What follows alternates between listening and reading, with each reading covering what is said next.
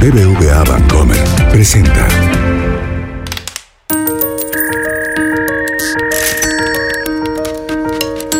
Peras y manzanas con Valeria Moy.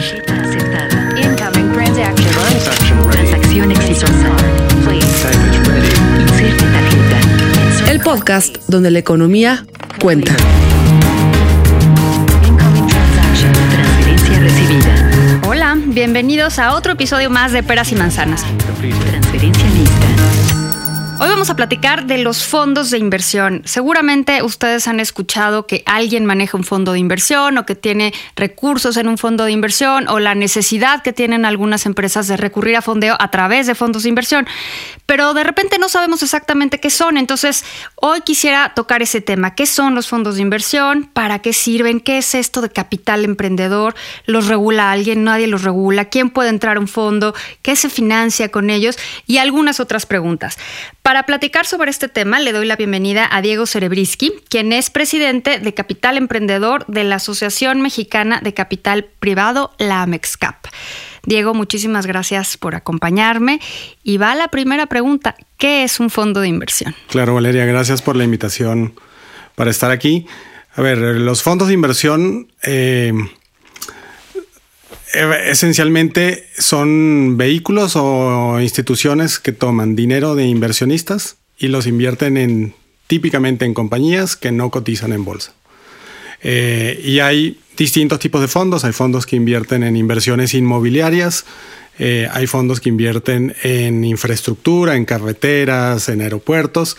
Hay fondos que invierten en compañías maduras y a mí el que me parece más interesante, que es el que, el que me dedico y, en el grupo que estoy dentro de la Hub, es lo que se llama capital emprendedor, que es cuando se invierten en empresas que están empezando, empresas jóvenes, que en la mayoría de los casos hoy en día son empresas de tecnología. Eh, la mayoría de las empresas de tecnología comienzan con una idea, con un equipo que empieza a desarrollar algo. Y por tecnología me refiero a todas estas empresas, sobre todo de Internet, de software, que, que, que muchos conocemos, empresas que han que son de tecnología, que empezaron en algún momento así, gente como Facebook, Google, Uber, son empresas que empezaron de a poquito y para poder crecer tuvieron que levantar capital de alguien. Y típicamente los que invierten en, este, en estas empresas son estos fondos que llamamos de capital emprendedor. En inglés los llaman fondos de venture capital. Y lo que hacemos estos fondos es que identificamos, que buscamos empresas que están empezando, que tienen productos interesantes, con buenos equipos, y le ponemos, eh, invertimos recursos para que con esos recursos puedan contratar más gente, puedan desarrollar el producto, puedan hacer marketing del producto, puedan eh, crecer obtener clientes y, ayudarlos en esas etapas de arranque inicial de estas empresas hasta que llegan a tener ya volúmenes. Y son empresas que pueden ser, después de un tiempo pueden volverse rentables, pero al principio estos negocios pues requieren capital porque normalmente van a perder dinero.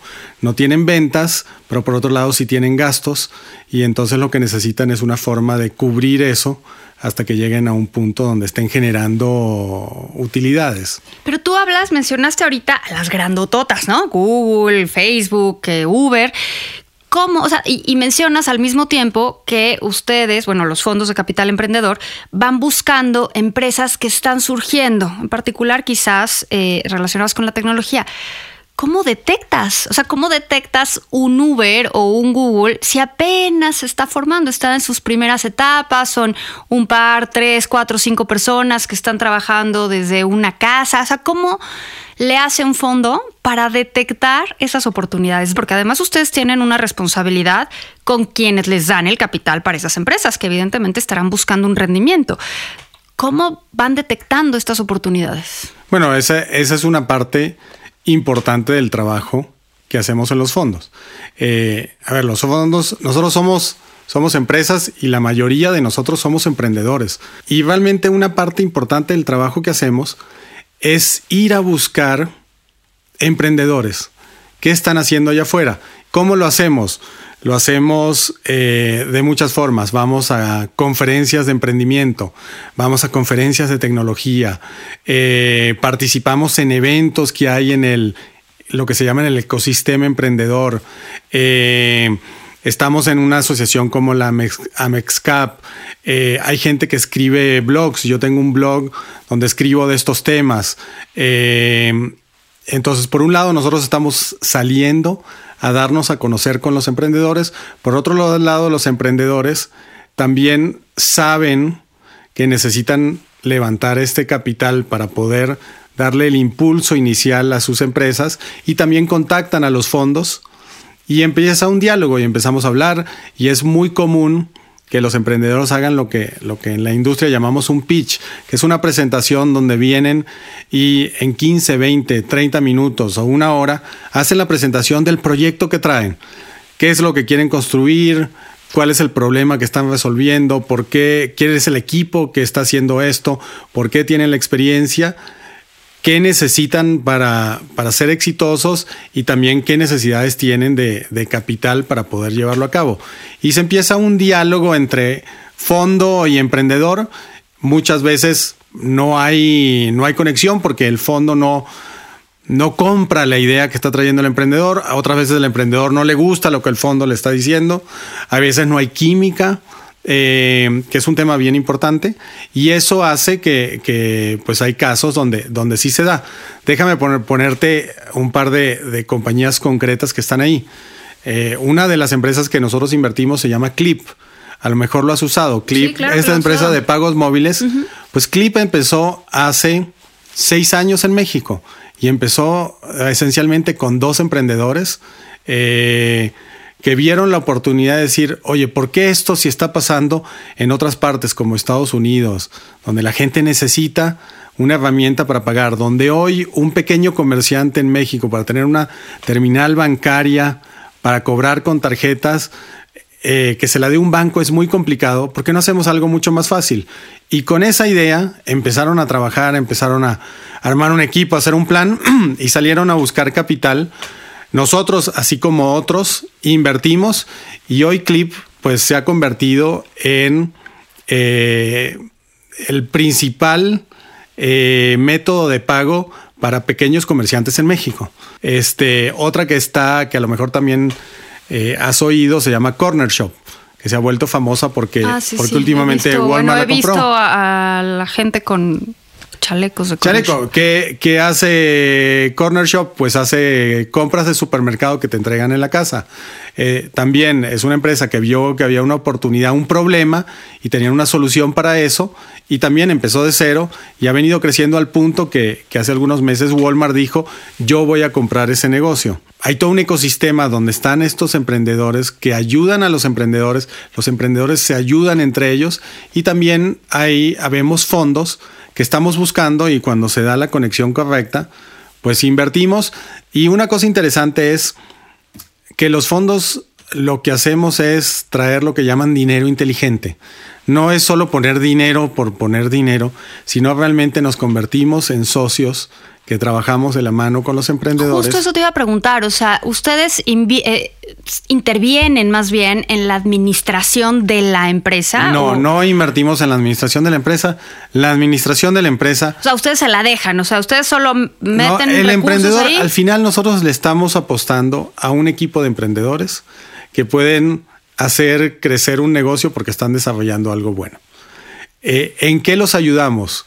no en qué hacer en el día a día del negocio, sino más bien en la experiencia que traemos de cuál es, cómo poder hacer mejores estrategias, cómo los podemos llevar con clientes en algunos casos, los podemos ayudar con los podemos llevar con otros inversionistas, los podemos ay ayudar con conexiones, porque lo que hacemos es como hemos invertido en muchos emprendedores, pues hemos visto muchas cosas y tenemos una experiencia que podemos contribuir, pero es una contribución como experiencia.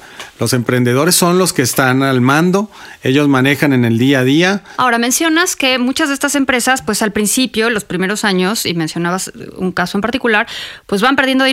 ¿Cómo le explicas al inversionista? Porque mencionaste como la primera parte, ¿no? O sea, ustedes y los emprendedores buscan esta conexión y si se da, ustedes invierten. Pero ustedes como fondo reciben los recursos de alguien más. Ustedes van, por otro lado, levantando capital de algunos inversionistas.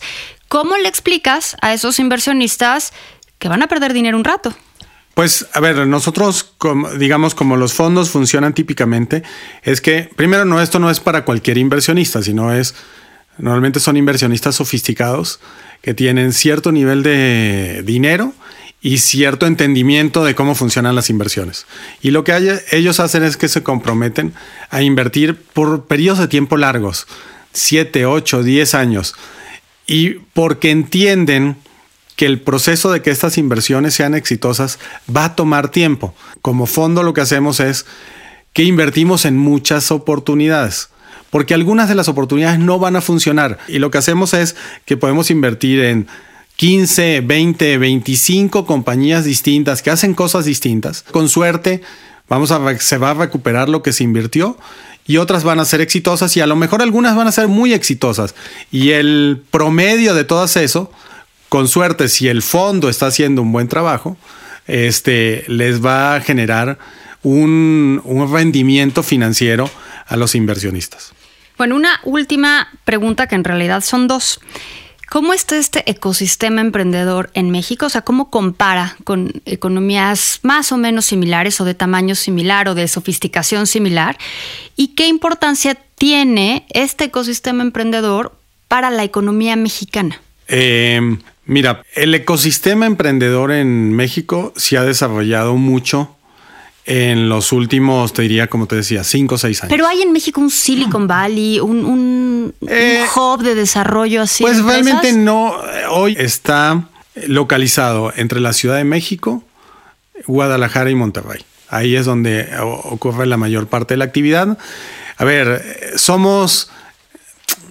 Es pequeño, se ha venido desarrollando mucho, hay mucho nivel de actividad, hay muchos emprendedores que están tratando de hacer, desarrollando nuevas cosas, ya hay historias de éxito, hay un número de fondos, hay, hoy tenemos más de 50 fondos de distintos tamaños que están haciendo capital emprendedor, que están apoyando a estas empresas, Eh, hay otros actores que están apoyando, hay mucha actividad. Obviamente no hay eh, la cantidad de dinero que está disponible, por ejemplo, como en Silicon Valley, Eh, pero sí comparado con otros países de Latinoamérica, por ejemplo, eh, México solo está detrás de Brasil, está bastante más adelantado que los otros, que los otros países. Y la ventaja que tenemos en, en México es que hay, que hay emprendedores bien talentosos. O sea, gente con ganas de, crear cosas nuevas. Muchos de ellos tienen experiencia de haber trabajado en Estados Unidos, en Silicon Valley, en compañías de tecnología, ya sea en nuevos emprendimientos allá o en grandes compañías de tecnología. Este, y es gente que se ha regresado a México a lanzar proyectos con una experiencia eh, muy buena. Estamos muy cercanos a Silicon Valley porque en un, avi un avión a San Francisco es solo cuatro horas, que es una ventaja. Eh, y la verdad que México es un gran mercado con una gran oportunidad. Somos 120 millones de personas, de los cuales los números varían, pero estamos muy conectados. O sea, gracias a los smartphones, los teléfonos inteligentes, hoy fácilmente el, el 70% de la población tiene acceso a Internet a través de un teléfono inteligente. Eso permite que haya mucha gente que esté desarrollando estos productos para resolver problemas que existen, para hacer las cosas mejor. Y el gran ejemplo es lo que llaman el eh, fintech, que no sé si has oído el sí, término, sí. pero es, ¿qué, ¿qué es fintech? Es las compañías de tecnología, o mejor dicho, las compañías que están aplicando tecnología para resolver problemas financieros. ¿Cuáles son los problemas financieros? El gran problema en México es que no hay suficiente inclusión financiera. No suficiente gente tiene acceso a cuentas, a préstamos, a servicios que le dan los bancos, porque los bancos son muy complicados, o los servicios que los bancos están dando son malos. Y, este, y las empresas de fintech lo que están tratando de hacer es, usando nuevas tecnologías, que puedas hacer las cosas desde tu celular en vez de tener que ir a una sucursal. Este, le resuelves el problema, de que le das una solución en 5 minutos o 30 minutos y no en 3 meses. Ese tipo de cosas es lo que las empresas hoy de fintech están tratando de hacer y lo están, tratando, y lo están haciendo de forma muy exitosa gracias a que hay una gran demanda allá afuera y los mexicanos hoy ya, una gran mayoría, ya tiene acceso a ese, al Internet y por lo tanto a recibir estos productos vía ese canal digital o ese canal de, de, Internet. Pues muchísimas gracias, Diego. Creo que ya aprendimos un poquito más de capital emprendedor y espero que al escuchar este podcast, pues algún emprendedor por ahí de Closet se anime a salir a desarrollar su idea y a buscar fundeo. Muchísimas gracias. Hasta No, la próxima. Gracias a ti. BBVA Bancomer presentó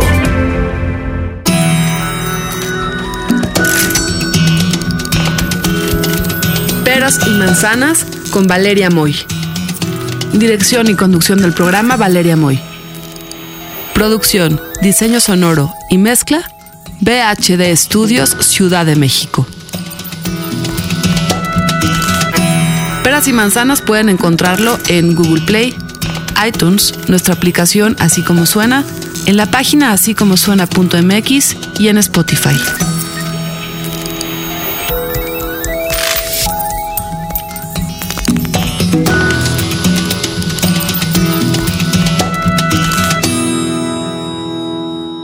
Gustó Peras y Manzanas?